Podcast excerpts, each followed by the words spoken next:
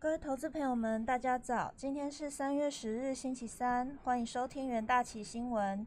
首先带您看到美股盘后，纳斯达克指数昨日陷入修正后，华尔街趁势逢低买入，推动美股四大指数回春走阳。恐慌指数 VIX 下滑，十年期美债值利率跌破一点五 percent，美元走弱，比特币刷下新高。科技股周二绝地大反攻，特斯拉迎来一年来一年来的最佳日。晶片股喜上眉梢，纳指大涨超过二点六 percent，费半指数涨势凌厉，收红六点一三 percent。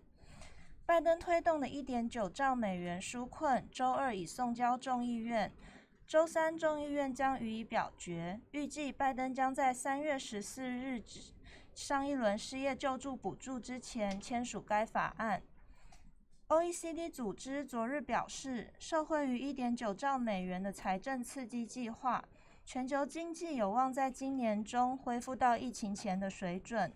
但全世界更快、更有效的部署疫苗接种至关重要，才能保持目前的复苏力道。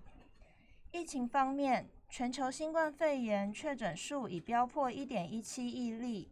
死亡数突破两百六十万例，美国累计确诊超过两千九百零八万例，累计死亡数超过五十二点七万。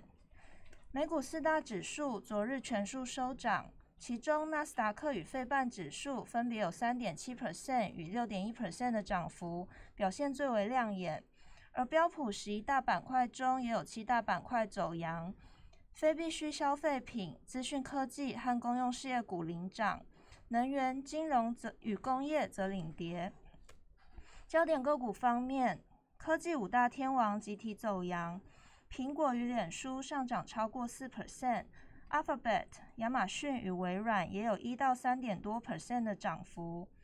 道琼成分股涨多跌少，其中以波音、微软、加德堡涨势强劲，Disney、美国通运与卡特彼勒则有较大的跌幅。费半成分股回升大涨，AMD、Intel、应用材料、NVIDIA、高通与美光都有四到八 percent 的涨幅。台股 ADR 的部分，仅中华电信独弱，台积电、日月光 ADR 上涨约两 percent，联电 ADR 上涨近五 percent。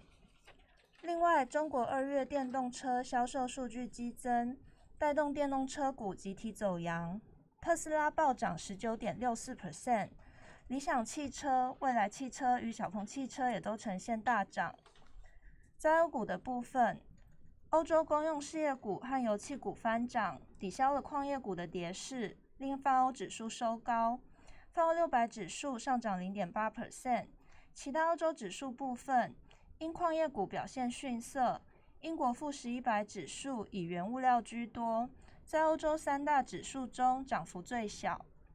德国 DAX 指数则连续两天创历史收盘新高，法国 CAC 指数也小幅收涨。中国钢中国钢铁大臣唐山寄出防务令，大连铁矿砂期货价格暴跌十 percent，吃下跌停。另外，美元走强也伤害金属价格，英国挂牌的力拓集团、必和必拓、英美资源集团跌幅在二点四到四点四 percent 之间。压抑富时一百的表现。此外，投资人也密切关注欧洲央行本周稍晚的会议，了解决策者是否要加码购债以安抚市场。欧盟统计局公布，去年第四季欧元区经济萎缩零点七 percent，减幅高于速报值的萎缩零点六 percent。其他个股方面，丹麦珠宝商潘多拉宣布，二月份内生性销售攀升十二 percent。股价闻讯跳涨了七点二 percent。德国汽车零件商汽车零件商大陆集团公布的二零二一年展望不如预期，重挫了八 percent。国际汇市部分，由于美国公债值利率下滑，美元从前三日的三三个半月高点回跌，澳币、英镑等高风险货币则为之一振。追踪美元对一篮子货币走势的 ICE 美元指数，在纽约尾盘下跌零点四六 percent，来到九十一点九五。欧元升值零点四七 percent，来到一点一九美元。英镑攀高，对美元升值零点六 percent，突破一点三九美元。对欧元则触及两两周高点。这边英国总裁贝利对英国经济前景谨慎乐观，并预测通膨不会大幅跃升。国际债市的部分，美国公债值利率下跌，指标公债值利率从近期触及的十三个月高点回落。美国公债值利率曲线连续第二个交易日趋平，两年期和十年期公债值利率差来到一百三十七点四个基点。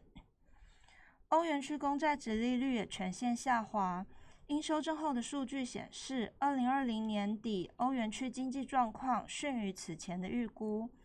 德国十年期公债值利率下跌两个基点，来到负的零点三 percent。欧元区其他公债值利率全线下滑。能源市场的部分，周二原油期货价格连续第二日下跌。交易者静待 EIA 报告，美国原油库存可能连续第三周增加。四月轻原油期货价格下跌一点六 percent，收在每桶六十四点零一美元。五月布兰特原油期货价格下跌一点一 percent，收在每桶六十七点五二美元。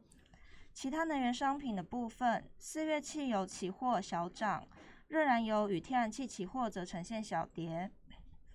此外，API 周二稍晚公布，上周美国原油库存增加一万两千，呃，增加一千两百七十九万桶，前一周为增加七百三十五万桶。库欣库存增加二十九点五万桶，汽油库存则下降约八百五十万桶，蒸馏油则增加约四百八十万桶。